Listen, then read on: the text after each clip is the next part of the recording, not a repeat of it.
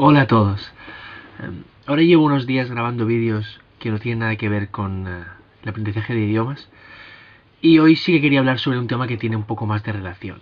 Em, y es que hace unos días estaba escuchando un programa de radio que escucho habitualmente por la mañana, mientras, bueno, desayuno o estoy en la cocina y eso. y hay una sección que es muy interesante sobre em,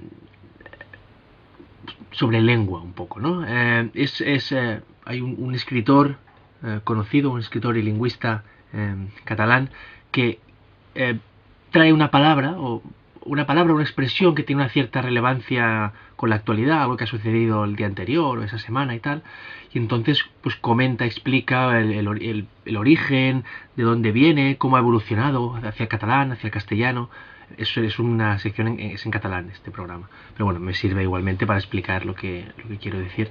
Em, pues eso no explica la evolución cómo ha evolucionado del latín hacia el catalán hacia el castellano cómo ha cambiado por ejemplo cuando ha cambiado o el francés el italiano no lenguas em, románicas em, y es, es interesante pues explica a veces también cómo eh, formas sinónimas de, o sea, formas parecidas de decir lo mismo, o cómo se dice en una zona y en cambio en otras zonas se, dice diferente. Em, no sé, es, una sección breve que dura 5 o 10 minutos y, y es, eso es interesante. Y estaba, el otro día estaban hablando de una palabra, fiasco, estaban hablando de fiasco y fracaso. Em, es igual, fiasco en catalán es igual, porque en realidad es una palabra de origen italiano, y fracaso en catalán es fracas, o sea que en, este, en, este, en este caso la, la, evolución ha sido prácticamente idéntica. Eh, y hablaban de las diferencias entre fiasco y fracaso, ¿no? Y, y hubo un momento en que eh, este espacio lo hacen el, el, el, escritor y el presentador del programa, que es un programa que dura cuatro horas. Em, y, le decía el presentador, a mí es que mm, mm, no sé por qué, pero me da la sensación que fiasco es como más fuerte que fracaso. Y le respondía que, para él también, pero que es una cosa eh, que, no, no, no, encuentras en ningún lugar. ¿no? Hay una cosa que le llamamos el diccionario personal, ¿no? Eh, la, forma en que nosotros instintivamente asociamos las palabras o las expresiones de nuestra lengua con mayor o menor intensidad. Em, ¿no? Él decía, sí, para mí también fiasco es más fuerte que fracaso. Fiasco seguramente es algo más inesperado, es como un fracaso muy grande, ¿no? algo inesperado. Em, pero esta diferencia no la encuentras en un diccionario porque nadie la ha estipulado de forma mm, oficial. ¿no? es una cosa muy personal, ¿no? Para una persona a, lo mejor es esto y para otro a lo mejor no. A lo mejor le preguntas a otra persona y, para él fiasco es una es algo muy leve, ¿no? Un fracaso ya es algo, ya son palabras mayores, ¿no?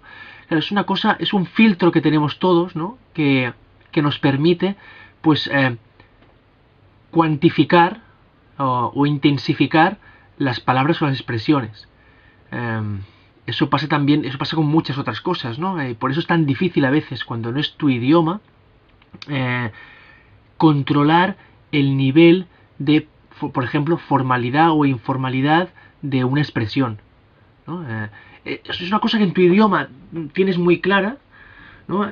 pero en otro, en otro, idioma es muy difícil, es muy difícil de, de lograr ese nivel de, de, no sabría cómo decir, de contextualización social o de, intensidad del, no sé, del vocabulario, de las expresiones de la lengua, ¿no?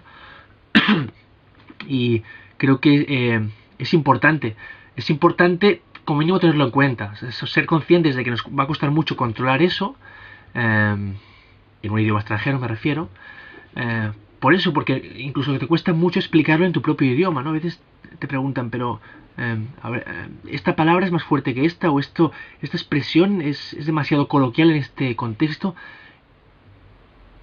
Y normalmente, normalmente, lo sabes, pero cuesta explicarlo, ¿no? Dices, sí, sí, en este contexto seguramente hay, hay patina un poco, ¿no? Pero ¿por qué? Mm, hay contextos que son muy claros y otros que son un poco más ambiguos, ¿no? Estás delante de un doctor, de un médico, pues a lo mejor sí que puedes decir, hombre, sí, está con un médico no vas a decirle, o delante de un abogado, de un juez, esto es fuerte. Pero delante de un amigo, mmm, ¿cómo, ¿cómo valoras el nivel de informalidad, ¿no? Si, si es un amigo muy amigo, no pasa nada. Si es un amigo conocido, a lo mejor es demasiado fuerte o es demasiado em, informal o em, denota demasiada confianza, por ejemplo, para una persona que hace poco que conoces. No sé, son cosas que uno mismo ya, sabe de su lengua, ¿no?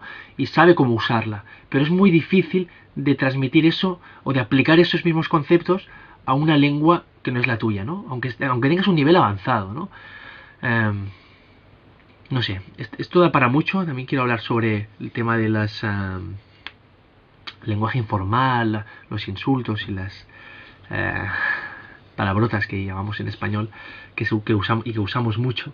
Pero bueno, y eso ya en otro vídeo. Muy bien, eh, muchas gracias y hasta pronto.